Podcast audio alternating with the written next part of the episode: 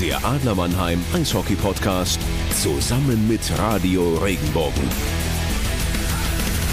Ja, liebe Eishockey-Freunde, herzlich willkommen. Noch einmal Podcast hören, dann ist schon Wintergame. Heute geht's nochmal um unser Frankfurt-Spiel natürlich, weil der Weg zu diesem Sonderspiel in Köln führt für beide Mannschaften an Frankfurt vorbei. Das ist schon interessant. Was also können wir für Lehren aus den letzten Begegnungen ziehen, bevor dieses besondere Happening am Wochenende dann steigt? Im Warm-up sprechen wir kurz über die neuesten Personalentscheidungen der Liga danach die Analyse und der kleine Ausblick aus Adlersicht und wir beschäftigen uns im zweiten Drittel mit dem Spitzenreiter Red Bull München und dem taumelnden Meister Eisbären Berlin mal ein bisschen näher. Im dritten Drittel kann dann der Blick nach unten gehen in die DEL 2, da kehrt ein alter Bekannter wieder zurück in ein verantwortungsvolles Amt und über alte Bekannte und den Flair der ehemaligen Eisstadien sprechen wir auch im 1 gegen 1 am Ende der Folge. Viel Spaß jetzt beim Zuhören, wenn Adlerreporter Anti Soramius und Eishockey-Experte Christoph Ullmann für euch jetzt wieder auf dem Eis stehen.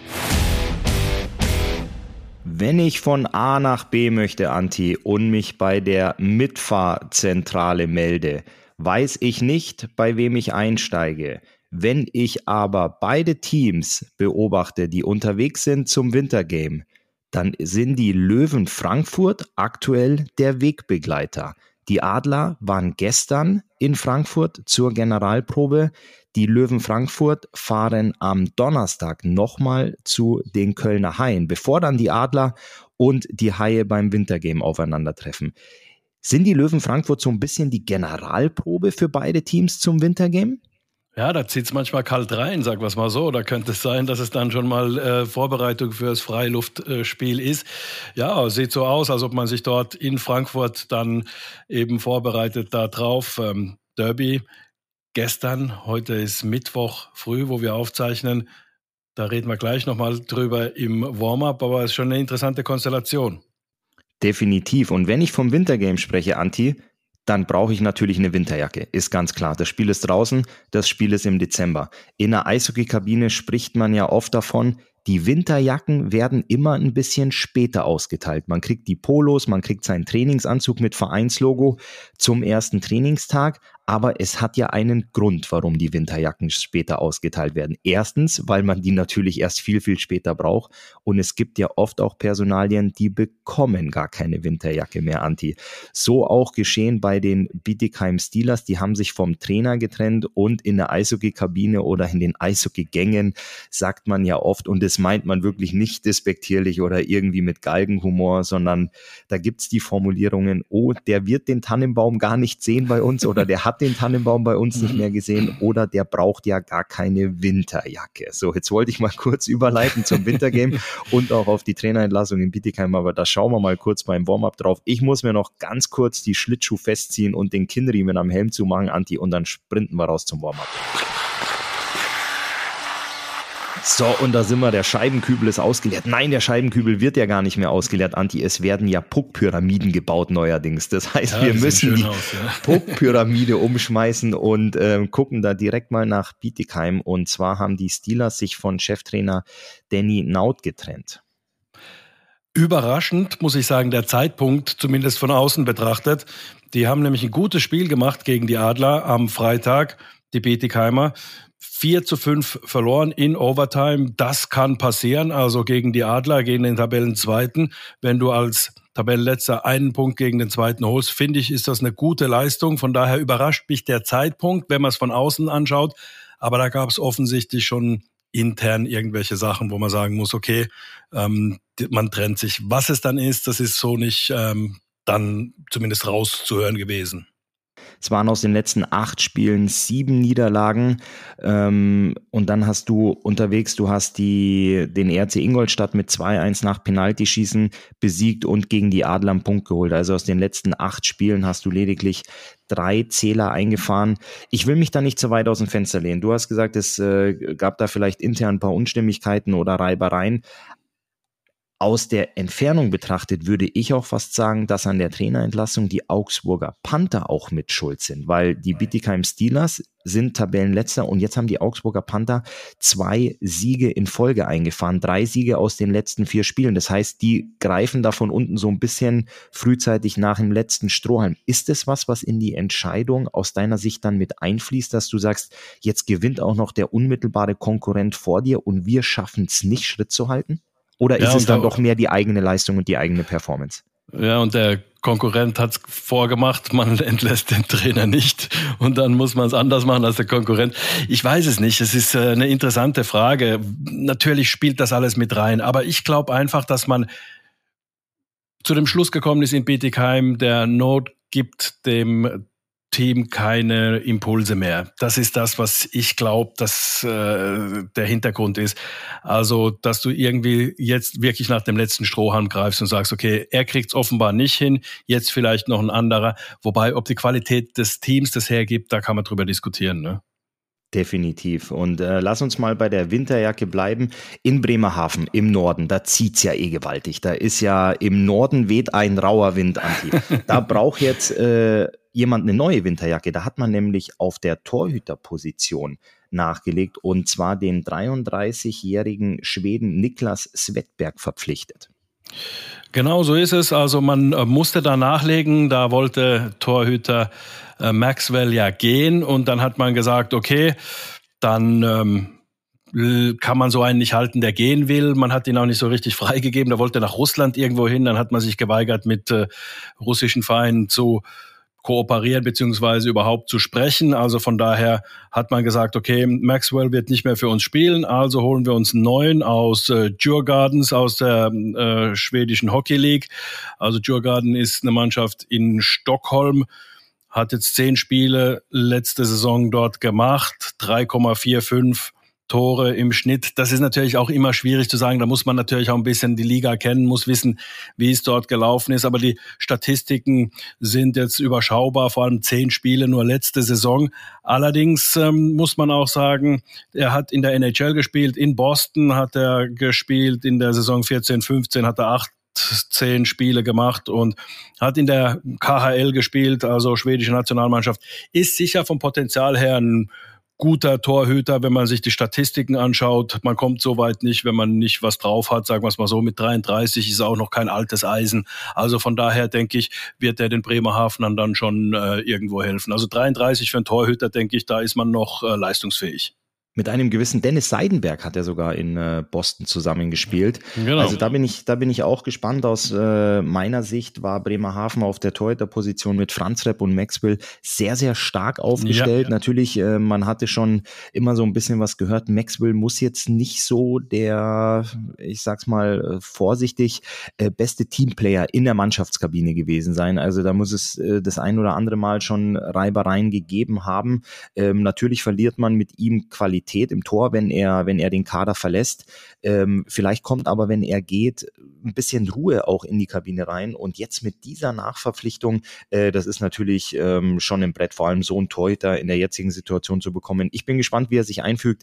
Du sagst, mit 33 ist er kein altes Eisen. Die Statistiken sind gut, aber Statistiken halten keine Pucks, Anti. Das weißt du auch. Dementsprechend ja. muss er sich doch noch Fangern Stockern anziehen dafür. Und äh, dann gucken wir mal, wie die Bremerhavener sich schlagen. Hast du noch was im Warm-up oder müssen wir, müssen wir schon runter? Ich muss runter. Ich muss schnell noch durchschnaufen, was trinken und dann ins erste Drittel. Dann schießen wir gleich los. So, Antibully unentschieden, würde ich diesmal sagen. Ich würde fast sagen, der Schiedsrichter pfeift uns kurz zurück und gibt uns eine Verwarnung und lässt uns nochmal neu positionieren. Ähm, vielleicht gewinnen was im zweiten Anlauf. Ähm, das war eine heiße Nummer gestern in dem Derby. Wir beide waren vor Ort. Ich durfte mein Gesicht in die, mein schönes Gesicht in die Fernsehkamera halten. Du hast mehr das Radiogesicht. Aber ich wir haben uns in Radio Frankfurt getroffen. und was sagst du zu dem Auftritt äh, der Adler bei den Löwen Frankfurt gestern? Also ich fand's äh Erstens fand ich es ein sehr gutes Spiel. Man muss immer ein bisschen differenzieren. Also lass mich mal ein bisschen ausholen. Ich mag es, unfassbar, wenn es dramatisch wird, wenn es auf einmal spannend wird, wenn sich irgendwas plötzlich dreht. Und das ist passiert. Und deswegen äh, fand ich das Spiel richtig gut. Auch das Spiel, da sprechen wir vielleicht gleich nochmal drüber, äh, gegen Wolfsburg fand ich ein tolles Spiel, auch wenn sich's reduziert hat, die Spannung auf die letzten paar Minuten. Aber ich fand das Derby gestern gegen Frankfurt gut gespielt. Das ist ein Auswärtsspiel gewesen mit vielen äh, Fans aus Mannheim. Richtig geile Stimmung. Du spielst im ersten Drittel bis erstmal ähm, 0-1 hinten durch das Tor von Elsner, dann äh, gleichst du aus, dann gehst du in Führung im zweiten Drittel, spielst ein gutes zweites Drittel, bist wirklich deutlich besser und im letzten Drittel spielst es auch gut, spielst es eigentlich nach Hause, denkt man, und dann hast du noch äh, anderthalb Minuten Zeit und kassierst zwei Tore und das ist das, wo man ansetzen muss, wo man sagen muss, das ist enttäuschend auf der einen Seite, auf der anderen Seite macht es natürlich unfassbar dramatisch und für den neutralen Zuschauer natürlich richtig toll. Ich glaube, da ist niemand enttäuscht heimgegangen, wenn er neutraler Zuschauer war.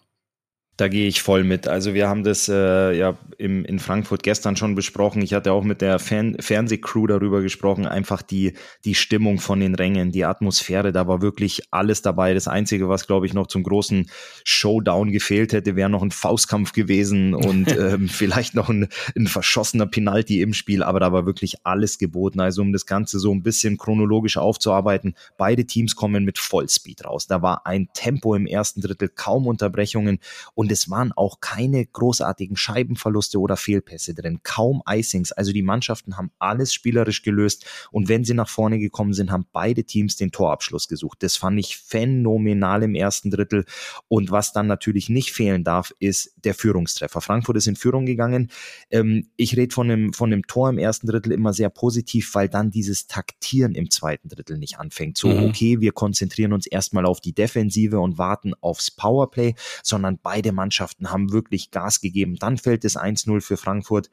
Und die Adler haben clever Eishockey gespielt. Vor allem dieser Ausgleichstreffer von Matthias Plachter kurz vor Ende des ersten Drittels, vor, kurz vor der Drittelpausensirene, war nochmal so eine Initialzündung, die einfach zu diesem ersten Drittel gepasst hat. Dann hat Frankfurt ganz schön Tempo rausgenommen im zweiten Drittel und die Adler hatten eine Auswärtsüberzahlquote von über 47 Prozent vor diesem Spiel.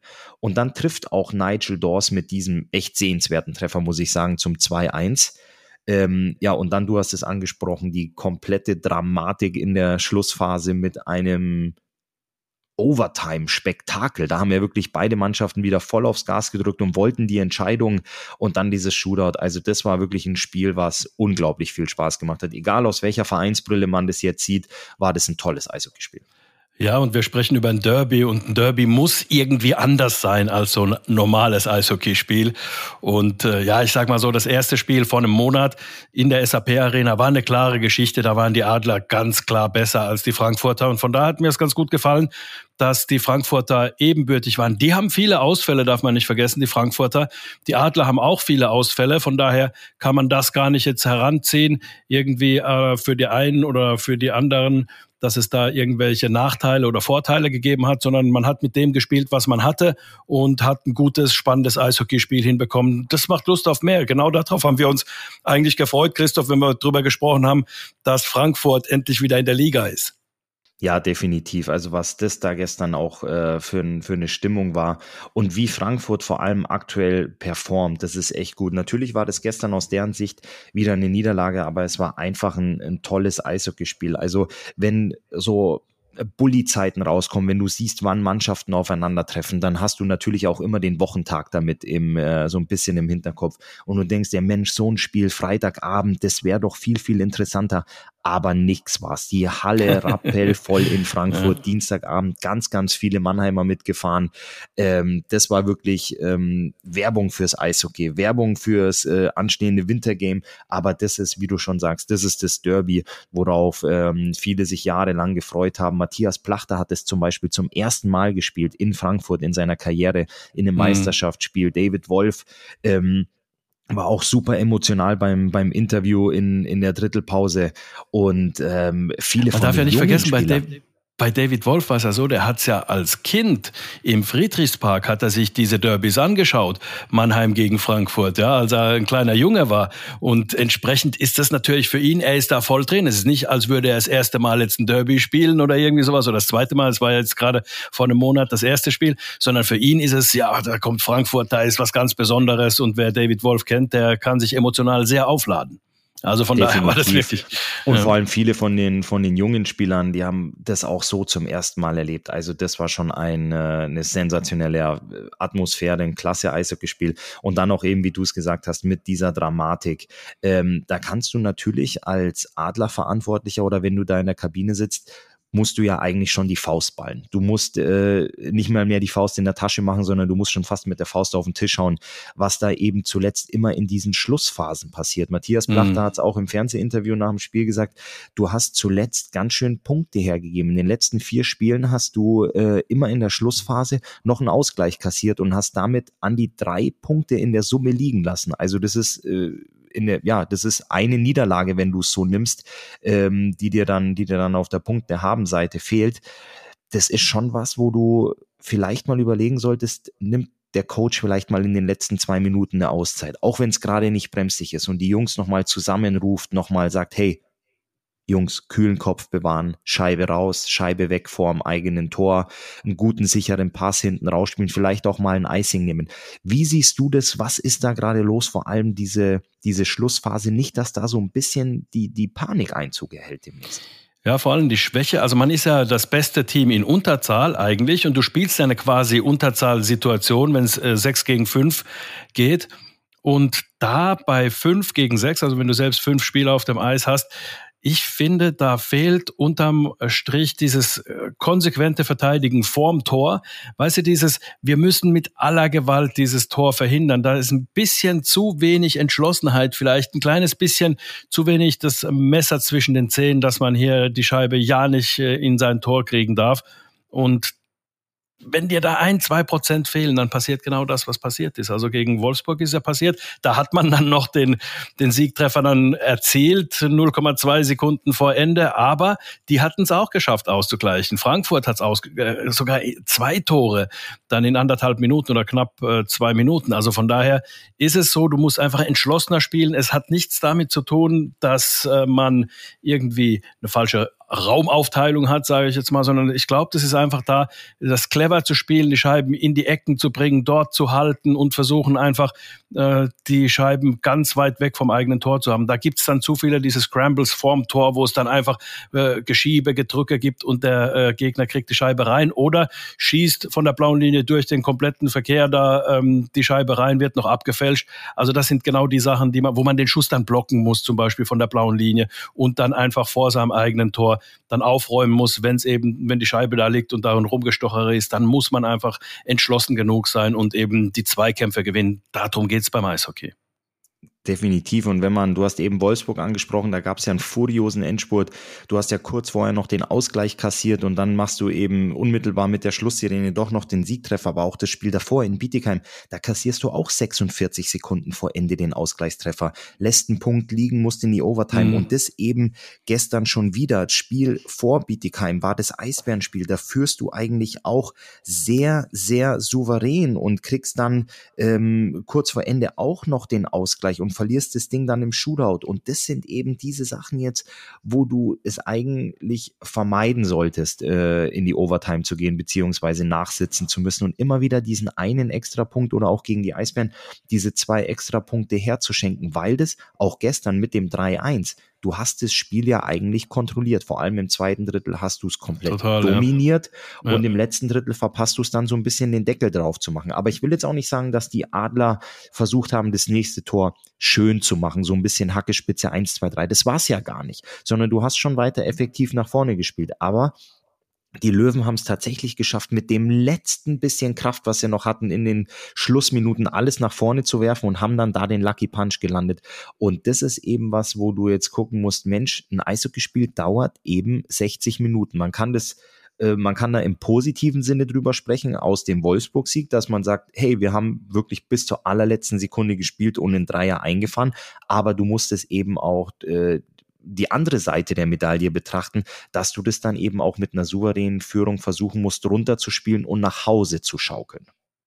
Und besonders ärgerlich finde ich es deswegen, dass, lass uns mal darauf einigen, dass die Adler vier Punkte in den letzten Spielen verschenkt haben. Gegen ähm, Berlin musste eigentlich gewinnen, hast du drei Punkte, so hast du nur einen Punkt, also minus zwei Punkte. Gegen Wolfsburg äh, hast du es gerade noch gedreht, gegen Bietigheim hast du einen Punkt verschenkt und gegen Frankfurt, also hast du vier Punkte verschenkt. Und wenn du dir die Tabelle anschaust, Du bist bei 48 Punkten, München ist bei 53 Punkten. Hast du die vier Punkte mehr, hast du ein Punkt weniger bei gleicher Anzahl von Spielen als der Tabellenführer und so hast du halt fünf Punkte weniger. Also ich sage es jetzt einfach mal so klar, kommt es jetzt da nicht drauf an, aber es ist dann doch schön, irgendwann auch zu sagen, Mensch, wir sind Tabellenführer. Weißt du, also so, da muss ja auch der Anspruch irgendwo hin, auch zu zeigen, Mensch, wir sind das beste Team der Liga und deswegen finde ich es besonders ärgerlich in den letzten Spielen, dass man so Punkte hergeschenkt hat. Ja, definitiv. Also Anti, wir bewegen uns ja äh, schnellen Schrittes auf Weihnachten zu und ich wäre auch lieber ähm, die, die Krone oben oder wie, wie, wie heißt es, auf dem Tannebaum, als äh, die, die Spitze auf dem, auf dem Weihnachtsbaum als irgendwo nur eine Weihnachtskugel, die in zweiter Reihe hängt. Natürlich von oben grüßt es sich immer am schönsten und äh, da scheint die Sonne am hellsten, das ist ganz klar. Und du hast es gut zusammengerechnet, dann wärst du mit einem Spiel weniger, äh, mit einem Punkt an den Tabellenführer München dran. Und das ist jetzt gerade so ein, so ein kleiner Hänger, den die Mannschaft da drin hat. Aber nichtsdestotrotz finde ich die Spielweise finde ich gut, das Tempo mhm. finde ich gut, die Chancenverwertung, das Überzahl, ähm, das Spiel gestern würde ich dann tatsächlich absolut in die Derby-Schublade packen. Ähm, viele Emotionen, super Stimmung und äh, Frankfurt hat es sich dann hinten raus auch erarbeitet. Ob es verdient war, darüber kann man streiten, aber definitiv erarbeitet, da nochmal den Ausgleich zu schaffen. Ähm, letztendlich, wir haben es gesagt, für uns Zuschauer war das ein phänomenales Eishockeyspiel, aber auf der oder in der Adlerkabine heute, denke ich, wirst du schon darüber sprechen, ähm, dass du es eben schaffen muss, diese Spiele dann nach Hause zu schaukeln, den Dreier mitzunehmen, so ganz nach dem Motto, wir haben uns jetzt noch in Schüsse geschmissen, wir haben vielleicht hinten raus auch zwei oder drei Icings geschossen, aber wir fahren mit dem Dreier nach Hause Mund abputzen. Mhm. Und da hinsichtlich dem kommenden Wintergame, du triffst ja aktuell auch auf eine Mannschaft, die sich sicherlich auf dieses Spiel freuen wird. Die Haie, drei Siege aus den letzten vier Spielen, die treffen jetzt auch nochmal auf Frankfurt zu Hause am Donnerstag, bevor es dann am Sonntag in dieses Outdoor-Spektakel geht. Ja, ich denke, dass äh, da die Vorbereitung, ich meine, du hast ja auch äh, das Outdoor-Spiel gemacht, damals in Hoffenheim gegen Schwenning, das ist einige Jahre her, was war, wann war das, 16? Und ähm, ich glaube, das ist gar nicht so einfach, sich auf dieses Spektakel vorzubereiten und dann das Ganze wieder runterzubrechen darauf. Es ist ein DEL-Spiel, es geht um drei Punkte, nicht mehr, nicht weniger. Und das dann unter einen Hut zu bekommen, einerseits diese Freude auf dieses große Spektakel vor 40.000 oder 30.000 Leuten zu spielen und mm, was ganz Besonderes zu erleben und dann auf der anderen Seite eben dann der Fokus auf ein normales Eishockeyspiel, was es ja dann unterm Strich auch ist. Es wird genau auf derselben Fläche gespielt mit zwei Toren und äh, äh, drei äh, Dritteln, also aufgeteilt das Spielfeld in drei Dritteln und das Spiel wird aufgeteilt in drei Drittel. Also von daher ist es schon eine Leistung, die man im Kopf dann auch irgendwo hinbekommen muss. Wie war es bei dir? Ähm, ja, das ist die Vorfreude überwiegt absolut. Also du kennst ja die Spiele, du kennst deine Gegner, du kennst die Hallen und wenn du dann mal sowas erleben darfst, dass du halt wirklich sagst, wow, es ist was ganz Besonderes. Das ist was, wo man sich als Spieler unglaublich drauf freut, weil es eben vom vom ganzen Setup was anderes ist, von der äh, Anzahl der Zuschauer und du läufst unter freiem Himmel auf. Also das ist ja wie so ein so ein Kindheitstraum. Irgendwo ist ein See zugefroren und du läufst dahin und äh, hast die Schlittschuhe an und spielst ein bisschen Hockey. Und natürlich war es äh, von jedem jungen Eishockeyspieler der Traum, in diesen tollen Arenen zu spielen vor super Publikum. Aber das ist jetzt so ein Mix aus beiden. Du hast ein wahnsinniges Publikum und du hast einen freien Himmel. Dementsprechend saugst du das erstmal mal anders auf. Sobald der Puck fällt, versuchst du dich schon auf das Spiel zu konzentrieren. Du hast es gesagt, es gibt drei Punkte zu holen, nicht mehr, nicht weniger. Ähm, aber dieses Drumherum kannst du einfach nicht ausblenden. Auch wenn du auf der Auswechselbank sitzt, du kriegst es ja alles mit. Es ist ein Feuerwerk danach geplant. Und wenn ich mir den Wetterbericht angucke für Samstag in Köln, da gibt's so an die äh, 0 Grad, äh, 0 bis 3 Grad. Also das ist schon was, wo du dir natürlich auch vielleicht überlegen solltest. Ich bin derjenige, der spielt immer im T-Shirt. Ähm, diesmal ziehe ich mir vielleicht doch ähm, was Längeres an. Oder du Aber spielst gut ist, oder du spielst eine richtig, zeigst eine richtig gute Leistung und der Trainer muss dich ständig aufs Eis schicken. Dann ist auch gut, dann wird es auch nicht kalt.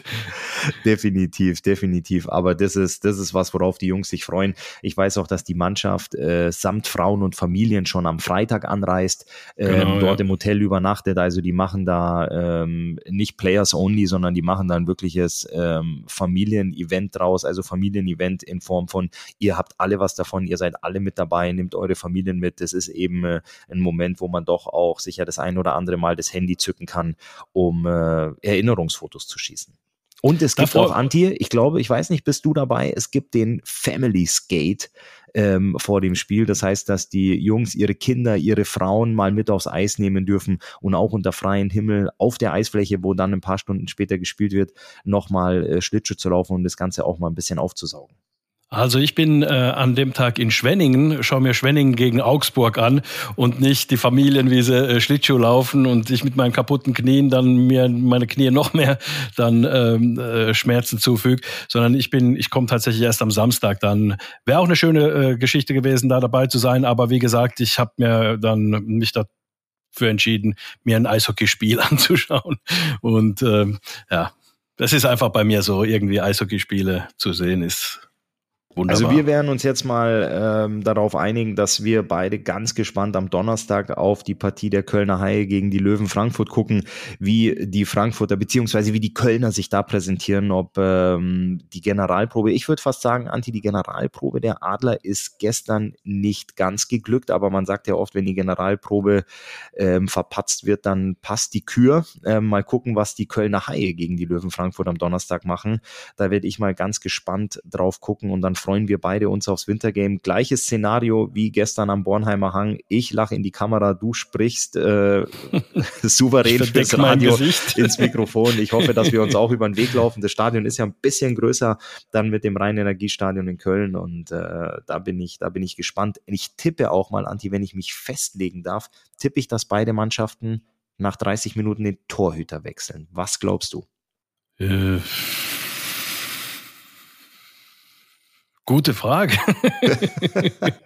Was, ich sag dir auch warum. Das ist natürlich ein Spiel, wo jeder Spieler rauskommt und sagt, das ist cool, das äh, behalte ich in Erinnerung. Und ich glaube, dass du als Coach das deinen Torhütern auch mitgeben mm. willst, dass du nicht sagst, mm. hey, ich war beim Wintergame dabei, aber ich äh, war der Backup, ich saß nur auf der Bank. Also ich glaube, dass beide Torhüter die Chance bekommen werden. Außer das Spiel ist wirklich eng. Ich denke, Bill Stewart denkt ernsthaft Wollte darüber nach, sagen, weil er ja. mit mhm. Tiefensee und Brückmann natürlich zwei Jungs hat, ähm, wo er weiß, die können das, die kriegen das hin. Ähm, Brückmann wird starten. Ähm, da würde ich mich fast festlegen, weil es natürlich mhm. schwieriger ist, in so ein Spiel reinzukommen, wenn du erstmal 30 Minuten draußen stehst. Und da sind die, die jungen Knochen eines Arno Tiefensee, die das wahrscheinlich ein bisschen einfacher wegstecken. Ob ein Uwe Krupp Mirko Pankowski rausnehmen wird für Schilin, weiß ich nicht genau. Ich denke aber, dass er sich ernsthaft darüber Gedanken machen wird, dem, dem anderen Jungen auch ein bisschen von dem Spiel zu geben. Es sind ja schon bleibende Erinnerungen. Die Fotografen sind da. Du kriegst mhm. selber als Spieler ähm, so ein Bild mit und da freu, hast du schon, das ist schon was Einzigartiges, was Einmaliges. Mhm. Ich bin gespannt. Ich würde mich fast festlegen, wenn ich mal, ich gucke mal beim Buchmacher, ob ich 2,50 Euro darauf wetten kann, ob die Torhüter gewechselt werden. Ich glaube, die wäre ich bereit zu investieren. Okay, also bin ich gespannt, je nachdem, wie die Trainer das sehen. Sehen sie das dann wirklich so als Event mit während den 60 Minuten, wo gespielt wird? Oder sagen sie da, nee, da geht's nur um DL-Punkte, da machen wir so ein Theater nicht? Werden wir sehen, bin ich, äh, deswegen habe ich so gezögert, habe ich überlegt, habe ich angefangen zu überlegen, wie tickt Bill Stewart, wie tickt wohl ähm, Uwe Krupp? Also interessante Wette, da werde ich auf alle Fälle ähm, das Ganze beobachten, definitiv. Auf die Uhr schauen, 30 Minuten, wenn die Torhüter nicht gewechselt werden, kriegst du eine WhatsApp-Nachricht von mir. ich, ich, ich freue mich. Ich freue mich. Und äh, um aufs Handy zu gucken, wann die WhatsApp-Nachricht ankommt, da muss ich natürlich in die Kabine. Ich habe sie in der Eishockeyhose nicht dabei. Anti, lass uns mal schnell in die Drittelpause gehen und dann gucken wir mal auf die Liga. Ja, Bulli-Gewinn so. geht nach München, oder? Nach, ich wollte fast sagen, Handy ist gecheckt, Flugmodus ist wieder drin, dementsprechend raus. Und wenn du sagst, wir landen in München, dann auf geht's, ab nach München. Ja, da haben wir ja schon gesagt, die führen die Liga nach wie vor an. 2,21 Punkte pro Spiel im Schnitt, liegen ein bisschen über den Adlern. Die Adler mit zwei Punkten pro Spiel im Schnitt. Das sind äh, sehr gute Werte. Damit führt man ganz klar oben die ersten beiden Plätze an und dann als dritter Ingolstadt nach wie vor. Die lassen sich äh, Siegen nicht nehmen. Ja, das da oben in der Tabellenspitze, also dass Ingolstadt sich da festgefahren hat, gestern wieder ein 3-2-Sieg nach Penalty-Schießen, auch gegen die Grizzlies Wolfsburg. Also oben die Tabellenspitze ist schon sehr, sehr eng und es macht Spaß, dass man da mit München, Mannheim, Ingolstadt ähm, und auch Bremerhaven Teams da oben sieht, die einfach auch gutes Eishockey spielen. Und äh, Bremerhaven, da haben wir uns ja schon oft äh, drüber unterhalten, das macht einfach Spaß, den Jungs beim Eishockey zuzugucken, weil es ein attraktives, tolles Eishockey ist. Die Löwen Frankfurt ein bisschen abgerutscht. Die waren ja lange auf der 5 festgefahren. Jetzt gab es zuletzt doch aus sechs Spielen fünf Niederlagen. Also ein bisschen im freien Fall, würde ich sagen, dennoch jammern auf hohem Niveau. Aber wenn wir beim Tabellenführer bleiben, München heute zu Gast bei den Iserlohn Roosters. Die Roosters auf 11 und die Roosters sind für mich ziemlich schwer zu greifen im Moment, weil ja nach dem Trainerwechsel doch viel passiert ist. Greg Poss hat da viel bewegt, wieder ein souveräner Auswärtssieg zuletzt bei den Eisbären mit 4 zu 2. Dann gewinnst du deine Pflichtaufgabe gegen die Schwenninger Wild Wings zu Hause mit 4-1. Dann verlierst du in Wolfsburg 3-2, ganz knapp. Wolfsburg ist aber auch ein Spitzenteam, ziemlich weit oben in der Tabelle. Und dann fährst du zum Derby nach Köln und kriegst eine 7-1-Rutsche, Anti. Wirklich eine ziemlich deutliche, deutliche Niederlage. Ist man da noch so ein bisschen in der, ähm, in der Findungsphase unter Greg Poss? Ist es diese Auswärtsniederlage in Köln jetzt mal ein Ausreißer? Weil wir beide haben uns festgelegt, nachdem Greg Poss die Roosters übernommen hat, haben wir beide gesagt, die werden mit dem Abstieg nichts mehr zu tun haben. Warum gibt es dann aber diese Leistungsschwankungen da in der Truppe? Ich denke, dass es einfach auch mit dem äh, emotionalen Aufladen ist. Also ich glaube, dass es äh, sehr nicht darum kommt, wie du das Eishockey spielst, mit welcher Taktik du spielst, wie laufintensiv, sondern solche Sachen, wenn du so hoch verlierst, hat dann schon mit so einem emotionalen Absturz irgendwie zu tun. Da läuft alles irgendwie gegen dich in dem Spiel und du hast keinen Zugriff auf das Spiel und dann verlierst du eben so. Also ich glaube, weil die Ansprüche emotional, die Craig Poss an die Mannschaft hat, die sind extraordinär. Also die sind wirklich heftig. Er verlangt sehr viel vom Team, aber hat auch den neuen Ansatz gewählt. Er sagt ja selbst über sich, äh, er hat sich als Trainer geändert, geht viel mehr auf den mentalen Bereich und kann sein, dass du dann ab und zu im mentalen Bereich, Bereich einfach ausgelaugt bist und äh, das Spiel läuft gegen dich und du findest keine Mittel, dann dagegen anzugehen, also im mentalen Bereich. Und dann, wenn du da einen Schritt zu langsam bist oder einen halben Schritt zu langsam bist, dann verlierst du so ein Spiel. Dann kann es auch sein, dass der Torhüter vielleicht nicht seine beste Performance hat. Also sowas kommt vor. Lieber verlierst du dann mal ein Spiel so heftig, weil da machst du das Buch zu, sagst du, lass uns da nicht mehr drüber sprechen. Da gibt's nichts, was wir Gutes draus mitnehmen können. Und die schlechten Sachen haben wir selbst alle erlebt, haben wir selbst alle gesehen. Also von daher machen wir das Buch zu, konzentrieren uns aufs nächste Spiel. Ich glaube, dass das ganz äh, wichtig ist, dass man auch solche Erlebnisse hat, solche negativen Erlebnisse, um da unten sich auch zu stabilisieren. Und deswegen glaube ich, dass die Iserlohner da trotzdem auf dem Weg sind, Stück für Stück da Richtung Playoff-Plätze zu kommen, also Richtung zehnten Platz gehe ich voll mit mit dir. Das Buch nicht zumachen sollten allerdings die Eisbären Berlin und die sollten sich auf das nächste Spiel wirklich intensiv vorbereiten und konzentrieren. Es ist fast ein Kellerduell. Schwenninger Wild Wings gegen die Eisbären Berlin heute Abend. Das ist der 13. empfängt den 12. Anti. Ist es für dich heute so ein Spiel, wo du sagst, heute muss man die Hosen runterlassen, heute sieht man, wo man steht, vor allem aus Berliner Sicht. Also das ist, zieht sich ja schon sehr, sehr lange. Also wir haben jetzt äh, schon 22 Spiele gespielt. Du hast dich da unten auf der 12 festgefahren, hast zuletzt ähm, nach Penaltyschießen gegen die DEG gewonnen, davor Penalty-Niederlage in Nürnberg, davor Penalty-Sieg in Mannheim. Ja, jetzt ist es heute wirklich in Schwenningen. Also das ist was, sagst du da aus Berliner Sicht, du musst es heute gewinnen, weil sonst gehörst du absolut da unten mit dazu. Und wie schätzt du das Spiel ein? Ich finde das ein Spiel mit absoluter Brisanz. Ähm, das ist heute ja, Charaktertest. Ähm, das ist, ja, das, das, also für mich ein Spiel, wo, wo du wirklich zeigen kannst, wer bist du, wo gehörst du hin und ähm, wo will ich hin. Auf alle Fälle, weil die sind ja jetzt momentan auf dem zwölften Platz. Ein Platz hinter Iserlohn haben drei Punkte weniger als Iserlohn. Also Iserlohn hat 29, die Berliner haben 26 und jetzt kommt Schwenningen 25. Also wenn Schwenningen gewinnt, dann ziehen sie wieder dran vorbei und dann gibt's das ähm, Sechs-Punkte-Spiel am Freitag Augsburg in Schwenningen und wenn Augsburg das gewinnen sollte, dann bist du in so einem Mix drin hier um den 14. Platz als Berlin. Also das ist, ich sehe es genauso, die stehen so ein bisschen am Scheideweg. Wenn du raus willst, dann musst du mal langsam, das sagen wir schon seit Wochen, musst du mal langsam anfangen, da unten rauszukommen und ich sehe die Ansatzpunkte nicht. Ich muss ganz ehrlich sagen, bei den Berlinern fehlen mir die Ansatzpunkte. Du hast Qualität im Team, überhaupt keine Frage. Du bist eine Meistermannschaft. Klar, hast du vielleicht äh, ein bisschen Aderlass gehabt an bestimmten Stellen, aber auf der anderen Seite musst du doch irgendwann da unten, das ist so ein bisschen der negative Bremerhaven-Effekt. Ich gucke immer noch auf die Tabelle und sage, naja, irgendwann muss doch Bremerhaven ein bisschen von den Top 4 runterfallen, irgendwo auf die 8, 9, wo sie gefühlt hingehören. Natürlich gehören sie da nicht, nicht hin, aber irgendwie Bremerhaven hat irgendwie immer noch bei mir im Kopf so eine, so eine, wie soll ich, so eine graue Maus-Geschichte. Dabei sind sie es überhaupt nicht. Ich kann es gar nicht erklären, warum, aber, aber, ähm, und bei den Berlinern denke ich, naja, irgendwann guckst du auf die Tabelle, naja, die müssen jetzt da hochkommen. Die schaffen es aber einfach nicht. Ich sehe die Ansatzpunkte ehrlich nicht. Also wenn du dir anschaust, du hast Top-Spieler dabei, du hast Nationalspieler dabei, du hast gute Ausländer dabei und irgendwie greifen die Rädchen nicht ins, ineinander. Also das ist für mich absolut un unerklärlich. Ich glaube, wir könnten sehr, sehr viel Geld verdienen, Ulle, wenn wir da hinfahren nach Berlin und sagen, hier haben wir die Lösung für euch. Äh, wir verkaufen euch die Lösung, damit ihr da unten rauskommt, weil ich glaube, da ist auch Rätselraten bei denen.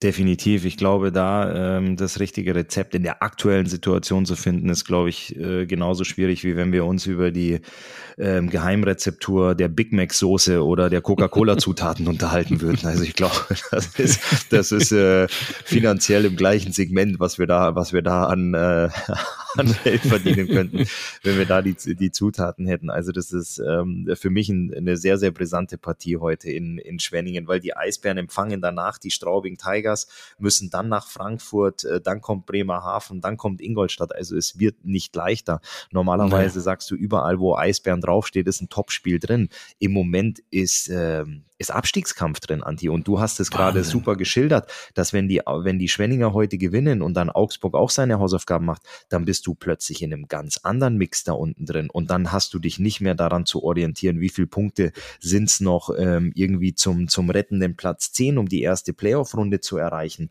sondern dann hast du wirklich damit zu tun, auch mal nach unten zu schielen. Ähm, was passiert denn da eigentlich gerade? Und äh, wie weit bin ich, denn, bin ich denn da noch weg, um da richtig in diesem Treibsand abzusacken.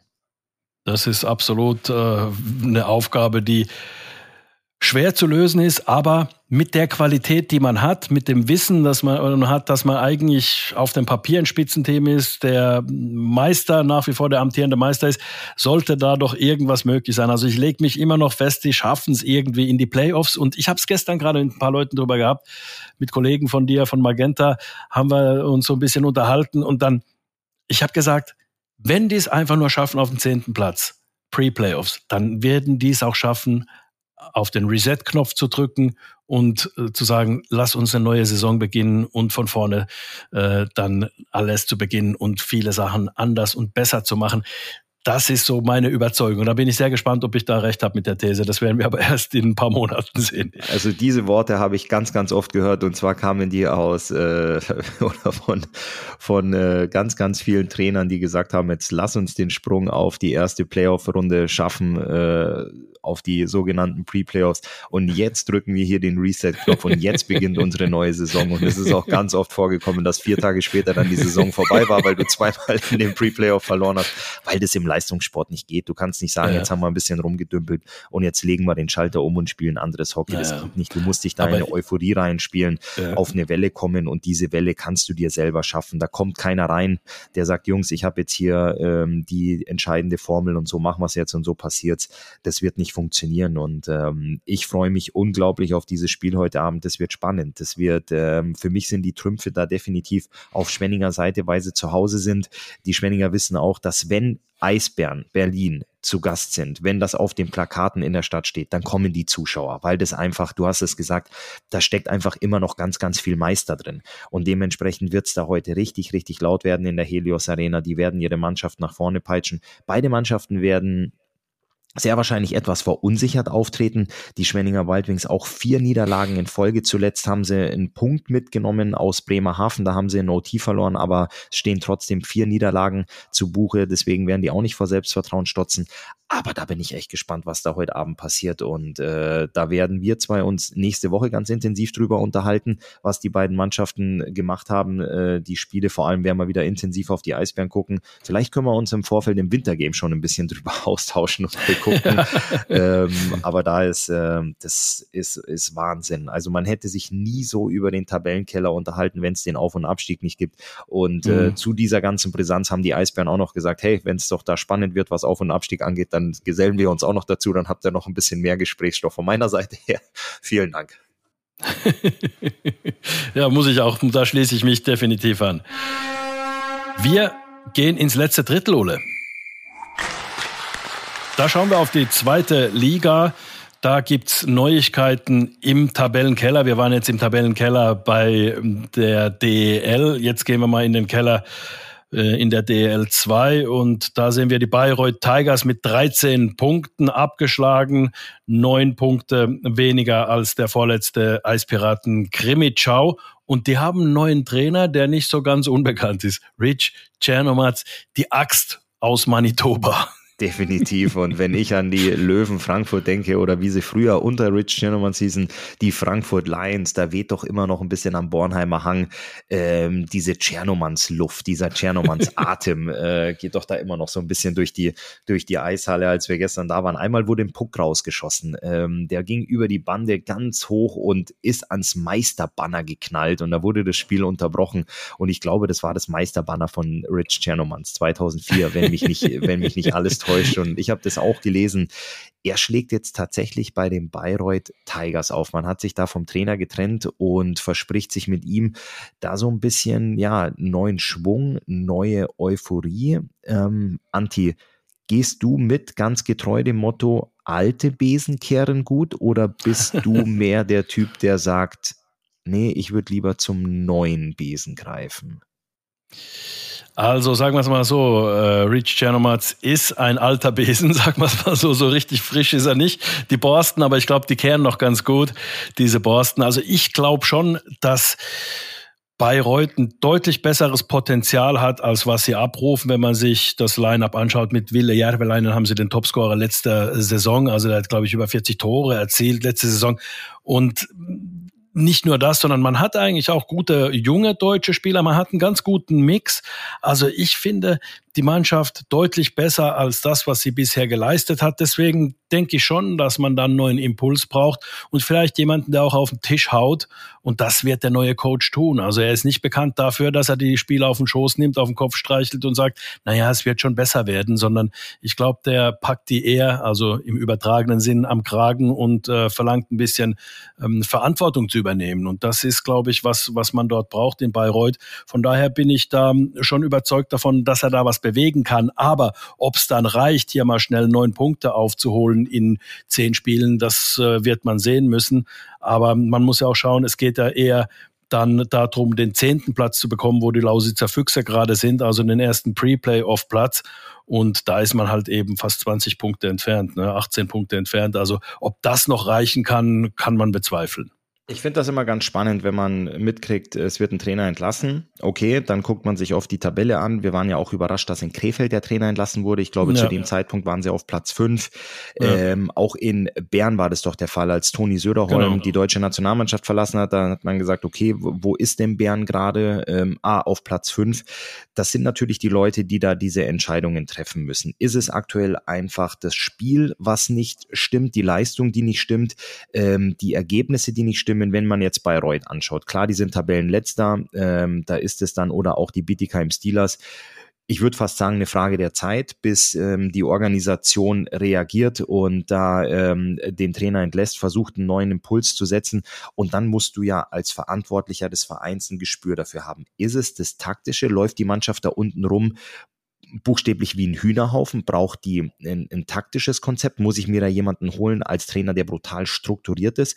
Oder habe ich ganz, ganz viele Jungs, wo ich weiß, die können Eishockey spielen und wie du es eben formuliert hast, jemanden, der mal auf den Tisch haut? Also hole ich mir dann eine Person aller Rich Chernomans. Also das ist immer so eine Überlegung, eine Abwägung, wo wir natürlich nicht drinstecken, wo wir uns aus der Entfernung drüber unterhalten können. Aber bei Bayreuth ist es ja jetzt auch der Fall dass es kommuniziert, dass Rich Chernomans nur diese Saison macht und dann mhm. stellt man sich wieder neu auf. Also du holst jemanden, der reinhaut, dem es aber auch danach egal ist, wie er dieses Feld hinterlässt, weil danach mhm. kommt ja wieder jemand anders. Also das ist für mich immer was, wo ich sage, okay, Krefeld, da haben wir uns drüber unterhalten, da hat man sich getrennt, obwohl es eigentlich aus sportlicher Sicht lief. In Bern war es das gleiche, du bist auf fünf, also ist kein Grund, irgendwie große Panik zu schieben. In Bayreuth holst du jetzt jemanden, wo du sagst, hau mal ordentlich rein, und danach gucken wir mal. Das finde ich immer ganz, ganz, ganz spannend und ganz interessant. Aber letztendlich, Anti, wir sitzen da nicht an den, an den Entscheidungstischen. Wir müssen das dann auch nicht absegnen und unterschreiben. Aber ich finde es immer, ich finde es wirklich interessant und ich finde es teilweise auch dann spektakulär. Absolut, genau. Das sind nämlich genau die Sachen. Also ich habe ein bisschen die Sorge, wenn du jemanden holst, der wirklich nur die Aufgabe hat, da unten rauszukommen oder dann, sagen wir mal, die Mannschaft so zu stabilisieren, weil es wird um die Playdowns gehen bei den, bei den Bayreutern.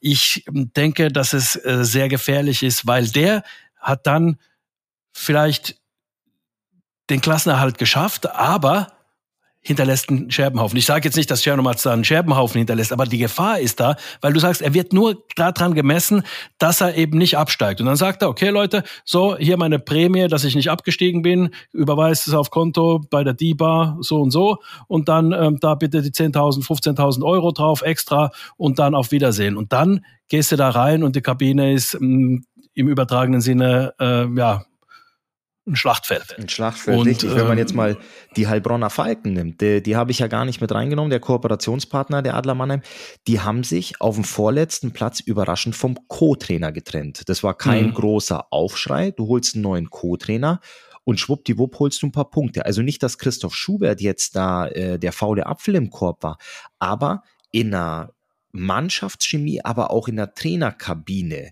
wird ja gesprochen. Du musst miteinander klarkommen, dann gibt es vielleicht Gespräche, wo du eindeutig in die gleiche Richtung denkst, aber vielleicht auch Gespräche, wo du konstruktiv miteinander streiten kannst, wo du nicht gleicher Meinung bist. Aber letztendlich musst du einen Weg finden, danach rausgehen aus der Trainerkabine und es der Mannschaft präsentieren, dass es die Mannschaft versucht, auf dem Eis umzusetzen.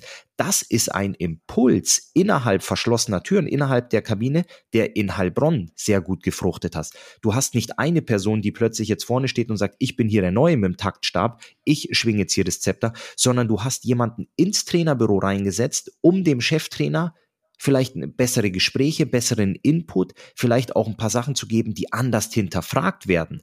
Aber der Output letztendlich in Heilbronn stimmt absolut. Also nochmal, Christoph Schubert war da nicht der faule Apfel im Kopf, aber vielleicht ist es dann eben Jiranek, der besser ähm, äh, zu Jason Morgan passt, dass die zwei einfach besser harmonieren, kommunizieren, kooperieren, um der Mannschaft das besser mit auf den Weg zu geben. Das fand ich auch eine sehr, sehr mutige Entscheidung, dich nicht von beiden Trainern zu trennen, sondern einfach eine Personalie auszutauschen, wo du vielleicht aus der Entfernung sagst, naja, die ist ja gar nicht so groß und die ist gar nicht so gewichtig. Aber sie hat den richtigen Input geliefert. Ja, genau. Es ist ja auch einfach immer aus der Ferne zu sagen, ja, da tauschen sie den äh, Co-Trainer aus. Toll, was soll denn das sein? Ja, äh, war der Schubert an allem schuld? Quatsch. Genau, das ist genau das, was du sagst. Es geht einfach um die Impulse, um die Zusammenarbeit. Und das, das qualifiziert ja niemanden ab, wenn man sagt, okay, die beiden passen nicht so zusammen. Heißt doch überhaupt nicht, dass die, dass der eine ein schlechter Trainer ist oder so, sondern die Harmonie passt nicht und die brauchst du. Und mit Harmonie meine ich eigentlich das, was sie nach außen verkaufen, das, was in der Trainerkabine hinter verschlossenen Türen passiert, das muss nicht harmonisch sein, sondern da muss man sich gegenseitig wirklich äh, die Ideen durchdiskutieren und ich glaube, dass ein guter Trainer einen Co-Trainer braucht, der in vielen Sachen vielleicht anderer Meinung ist, weil er einfach einen neuen Impuls dir auch geben kann als Trainer. Und ähm, zu viel Harmonie, glaube ich, ist da nicht gut, sondern man muss Sachen ausdiskutieren, man muss seine Meinung einbringen und dann, wenn man die Kabinentür aufmacht, in die Mannschaftskabine geht, dann verkauft man diese Idee, die durch die Diskussion entstanden ist der Mannschaft und sagt, so sieht's aus und da passt dann auch kein Blatt mehr dazwischen. Also so sollte es, glaube ich, in der idealen Welt laufen dann werden wir beide mal genau drauf achten, Anti, wie die Axt aus Manitoba in Bayreuth funktioniert und wenn die eingeschlagen hat, ob da auch noch ein Blatt dazwischen passt und ob es da konstruktive und vor allem am Ende des Tages erfolgreiche Gespräche geben wird. Ansonsten noch ganz kurz der Blick ähm, auf die Tabelle in der zweiten Liga. Kassel erster mit 50 Punkten, Kaufbeuren mit 45 dahinter, Krefeld mit 45 auf dem dritten Platz, Bad Nauheim auf vier. Also da haben sich auch die Top vier ein bisschen rauskristallisiert und dann äh, ist da schon ein kleines bisschen Differenz. Aber wenn man sich das anschaut, auf dem zehnten Platz die Lausitzer Füchse mit 31 Punkten und der sechste Platz Eisbären Regensburg 32 Punkte. Also die direkte Playoff Teilnahme ist nur ein Punkt. Da kämpfen wirklich die Eisbären, Regensburg, Freiburg, äh, Eislöwen, Dresden, Landshut und die Lausitzer Füchse. Und warum nicht auch sogar der Elfte mit 28 Punkten selber Wölfe direkt um diese Plätze. Ich finde das fantastisch. Anti, du alter Statistiker, super das Spiel beendet mit äh, der Tabelle der DEL 2. Und äh, da wir nicht mit nackten Zahlen hier rausgehen wollen, äh, gibt's heute eine Frage von mir an dich. Und da würde ich dich gerne mitnehmen in ein paar Eisstadien, in ein paar Organisationen. Und zwar die Düsseldorfer EG, die Kölner Haie, die Adler Mannheim und die Eisbären Berlin. Um es anders zu formulieren, die Bremstraße, die Lenzstraße, der alte Friedrichspark und der Wellblechpalast. Das sind vier Organisationen, die in Kultstätten gespielt haben. Ich habe da teilweise im Nachwuchs gespielt. Ich durfte aber auch Profi-Eishockey spielen. Nachwuchs-Eishockey habe ich nur an der Lenzstraße gespielt. Dazu hat es nicht gereicht. Dafür war ich zu jung. Es gab dann die Köln Arena, was jetzt die Lanxess Arena ist schon. Aber ich habe auch Profispiele an der Bremstraße gemacht, im Wellblechpalast und natürlich auch im Friedrichspark. Wenn du an diese vier Organisationen denkst, verbindet man das automatisch mit diesen Kultstätten. Nach deren Umzug in die Multifunktionsarenen haben es lediglich die Eisbären und die Adler geschafft, Meisterschaften zu feiern und auch in ihren neuen Stadien ähm, sind sie regelrecht angekommen. Also die haben sich da die identifizieren sich nicht mehr so mit ihrer Vergangenheit aus ihrer Kultstätte, sondern haben wirklich eine neue Identität geschaffen. Wenn du jetzt aber an die DG und auch an den KIC denkst, Anti, verbindest du das immer so ein bisschen mit Vergangenheit, mit äh, alten großen Namen, Helmut de Raaf, auch ein Daniel Kreuzer in Düsseldorf und äh, wie die alten Jungs da alle hießen, Lee äh, Valentine und auch in Köln ist es dann für dich ein, ein Didi Hegen, der ja auch für beide Rheinländer Clubs gespielt hat, ein ähm, Peppi Heiß, ein Jörg Meyer, ein Andi Lupzig. Fehlt da für dich in der Denke, um jetzt meine Frage so auf den Punkt zu bringen, fehlt für dich in der Denke, was die rheinischen Teams sind, so dieser Erfolg in den neuen Hallen? Schweben die noch so ein bisschen in der Vergangenheit? Ähm, weil bei den Adlern und den Eisbären ist es ja definitiv mit Meisterschaften auch in den neuen Arenen schon gekrönt. Sind es für dich so zwei ja zwei verschiedene Seiten der Medaille, wo du wirklich sagst, du bist dann auch erst aus deiner alten Tradition rausgerückt, wenn du neue Erfolgsgeschichten schreibst? Gute, äh, gute Frage. Ich habe da jetzt, mir sind Bilder in den Kopf geschossen, wo, wo, du das Ganze so beschrieben hast von den alten Städten. Also Köln hat es ja geschafft, Meister zu werden, aber nicht in der Arena drin, in der äh, Lanxess Arena. Das war noch 2002. Ähm, da stand sie doch schon, die Arena, oder? Und als sie dann im Friedrichspark im Finale gegen die Adler gewonnen haben. Aber ähm, du hast absolut recht, da fehlt irgendwo dieses Erwecken das Ganze, äh, nämlich in diese, in dieses Erfolgsleben. Von daher muss ich sagen, ich verbinde eigentlich die Clubs immer irgendwie äh, so mit ihren Wappen mehr oder weniger und mit den Spielern, da sind immer wieder welche herausgestochen. Ich kann dir aber eher so sagen, die, die vor 10, 15 Jahren dort gespielt haben, da muss ich dann immer schon nachgucken, wer war denn in den 90er Jahren da? Ja, stimmt, ja, genau, ja, Hegen und was weiß ich, wie sie alle hießen. Und dann ähm, bei den Adlern ist es auch immer so die aktuelle Mannschaft. Und dann, wenn ich so ein bisschen in mich gehe, dann äh, denke ich so an die Meistermannschaften zurück und ach, der hat ja auch hier gespielt und so weiter. Also das ist sehr, sehr vielschichtig, das Ganze, so die Erinnerung, wie man die Clubs eigentlich, mit was man die Clubs verbindet. Also von daher finde ich das eine interessante Sache, die ich dir gar nicht so genau beantworten kann, ganz ehrlich. Weil es kommt immer so ein bisschen darauf an. Also ich muss sagen, gestern zum Beispiel, als ich in Frankfurt war, in, am Bornheimer Hang, klar, die haben keine neue Arena, aber beim Warm-up war ich da gestanden, habe zugeschaut und da sind mir wirklich Bilder so äh, Ende der 90er Jahre, Anfang der 2000er habe ich überlegt, Mensch, wir hatten da noch mal gespielt, wie war das denn? Und da waren wirklich tolle Spiele, die man da gesehen hat, spannende Spiele. Also ich glaube, äh, das ist bei mir so tagesformabhängig, ob ich gerade melancholisch drauf bin oder ob ich gerade lustig drauf bin oder wie auch immer. Also ähm, das ist aber eine, eine gute Frage. Da muss ich, glaube ich, noch ein bisschen eher in mich reingehen. Also Fakt ist, dass natürlich diese alten Städten ganz, ganz ähm, tolle Erinnerungen wecken. Aber auf der anderen Seite, ich habe es letztens gerade mit jemandem gehabt, zum Beispiel der Friedrichspark. Klar, ich erinnere mich da an ganz, ganz tolle Sachen. Also wirklich tolle Spiele, tolle Atmosphäre. Aber ich erinnere mich zum Beispiel auch daran, als ich meine Frau zum ersten Mal Ende der 90er Jahre mit zum Eishockey genommen habe in den Friedrichspark. Nicht damals als äh, junger Reporter, irgendwann war, weiß ich nicht, 97, 98 muss es gewesen sein.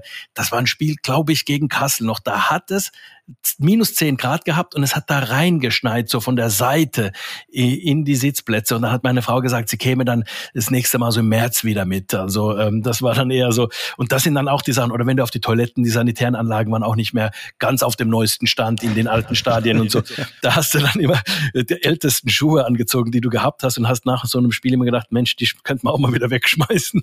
Also so, ähm, ja, das sind, das sind äh, schon irgendwo schöne Erinnerungen, aber auch man muss es auch dann mit dieser Zeit abschließen. Und ich glaube, das habe ich getan. Also ich habe so diese Zeiten einfach abgeschlossen. Das waren die Zeiten und jetzt sind die neuen modernen Zeiten mit ja, sagen wir mal, mit einer anderen Stimmung auch, vielleicht nicht mehr so einer intensiven Stimmung, aber auf der anderen Seite sind es einfach ja, modernere Zeiten und du kannst hm, dann nicht nur in Erinnerung schwelgen, so ungefähr.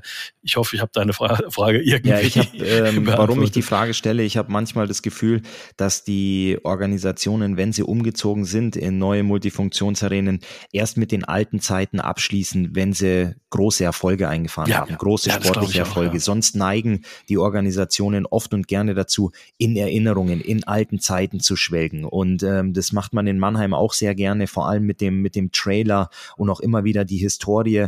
Ähm, aber du guckst da entspannter drauf zurück, weil du auch wieder den nächsten Titel im Visier hast. Du hast schon einige ja. in der SAP-Arena eingefahren. Und da ist es bei mir eben tatsächlich manchmal so, dass ich sage, ach guck mal, diese Organisation, die schwelgen in Erinnerungen. Mhm. Und ähm, das ist für mich immer so, wo ich dann für mich manchmal auch sage, hey, fokussiert euch euch doch auf das, was vor euch liegt. Du darfst die Tradition nie kappen, du darfst die nie hinter dir abwerfen, sondern du musst die immer mitnehmen. Aber in diesen vier Organisationen, vor allem mit diesen tollen Kultstätten, ist es für mich äh, so, so besonders, weil das so Spaß gemacht hat, wie du auch sagst, in den alten Stadien zu spielen. Ähm, das sind ganz, ganz tolle Erinnerungen. Aber es gibt eben auch halt die Organisationen, wie es die Eisbären sind und wie es die Adler Mannheim sind, die in den neuen Arenen schon große Erfolge eingefahren haben und dadurch das Ganze ein bisschen aus einer anderen Sichtweise betrachten. Deswegen wollte ich dir die Frage stellen und schön, ich habe das gestern das gleiche Gefühl gehabt, dass du es erwähnt hast, in Frankfurt, da schwelgst du einfach beim Warm-up in Erinnerungen. Ich kann dir aber auch sagen, warum, weil die einfach noch die gleichen Lieder spielen, die sie vor 10, 15 Jahren beim Warm-up gespielt haben. Und ich finde es ganz toll, da laufen immer noch die bösen Onkels. Das ist das einzige Stadion in ganz Deutschland, wo böse Onkels zum Warm-up laufen. Und wenn du dann wirklich den Blick mal von der Eisfläche in die die Tribüne schweifen lässt, da singen auch alle Gästefans die Texte mit. Ja, da ist man irgendwie, da ist man in den Farben getrennt, in den bösen Onkel-Texten vereint. Die kennt jeder und deswegen erinnert man sich da so gern. Ich weiß auch noch, wie ich da in Frankfurt rumgelaufen bin und auf der anderen Seite ein Sebastian Osterloh, mit dem ich gut befreundet bin, auf Löwen Frankfurt Seite gespielt haben und du standst da gegenüber, weißt, die nächsten 60 Minuten bekämpfst du, bekriegst du dich um die drei Punkte, aber in den Texten hast du da mitgesungen. Auch gestern ein Corbinian Holzer ist rumgefahren, hat das alles mitgesungen. Also deswegen schwelgst du in Frankfurt in Erinnerungen, weiß der gleiche. Ich weiß gar nicht, ob der das mittlerweile auf, äh, auf dem Handy hat. Ich glaube, der legt sogar noch eine CD ein, wenn nicht sogar eine Kassette an. Ich habe auch den Verdacht, dass es eine Kassette ist. Eine BASF 60er Kassette, wenn man noch weiß, was das ist. Ja, super, Christoph. Ja, wir haben ein Spiel nächste Woche zu besprechen. Dafür ist es ein großes Spiel mit ganz, ganz vielen Zuschauern, nämlich das Wintergame. Und natürlich schauen wir dann wieder nächste Woche auf die Liga, was denn so in der Liga passiert ist insgesamt und machen dann nächste Woche unsere neue Folge. Die wievielte ist es? Das weiß ich gar nicht. Muss irgendwas mit äh, wir klopfen ah, langsam, glaube ich, an die 50 an. An die 50, ja. Ähm, aber da freue ich mich auch drauf. Also du hast es angesprochen, es wird ein, ein, großes Spiel, ein tolles Spiel, da können wir viel drüber sprechen. Hoffentlich gibt es ein Spektakel, wo ich immer so ein bisschen Angst davor habe, dass es so ein, dass es so ein 0-0 oder so eine 1-0 oder 0-1 mhm. Geschichte mhm. wird. Also ich hätte gern so ein 9-7, irgendwas äh, Spektakuläres, wo es wirklich viel, viel zu erzählen gibt. Und äh, nicht, dass wir das Sportliche in zwei, drei Sätzen abwickeln und uns danach über das Feuerwerk unterhalten, was danach gezündet wird. Also also wär, wirklich das, das Feuerwerk. Ja. Also darüber möchte ich mich nicht unterhalten. Aber wir haben natürlich auch wiederhin viel äh, oder nächste Woche sicherlich viel Abstiegskampf drin, Anti. Ich bin gespannt, was die, mhm. was die Augsburger Panther auch machen. Ähm, da ist es ja doch so ein bisschen das Gesicht Dennis Endras. Er ist zurück im Tor. Die Augsburger mhm. fahren wieder Sieger ein. Was da passiert, ich bin, ich bin echt gespannt und ich bin nicht nur gespannt, sondern ich freue mich, mich nächste Woche wieder mit dir auszutauschen. Ich auch. Ole, wir sehen uns am Wochenende beim Wintergame und dann natürlich pünktlich zum Podcast. Und wir sind echt gespannt, was wir zu erzählen haben, wenn es dann vorbei ist. Wenn ihr dabei seid, euch viel Spaß und gute Fahrt auf dem Weg nach Köln. Wenn ihr es von zu Hause aus guckt, dann ebenfalls gute Unterhaltung und wir hoffen, ihr seid dann wieder dabei, wenn wir das Ergebnis in der nächsten Ausgabe besprechen werden. Bis dahin, macht's gut.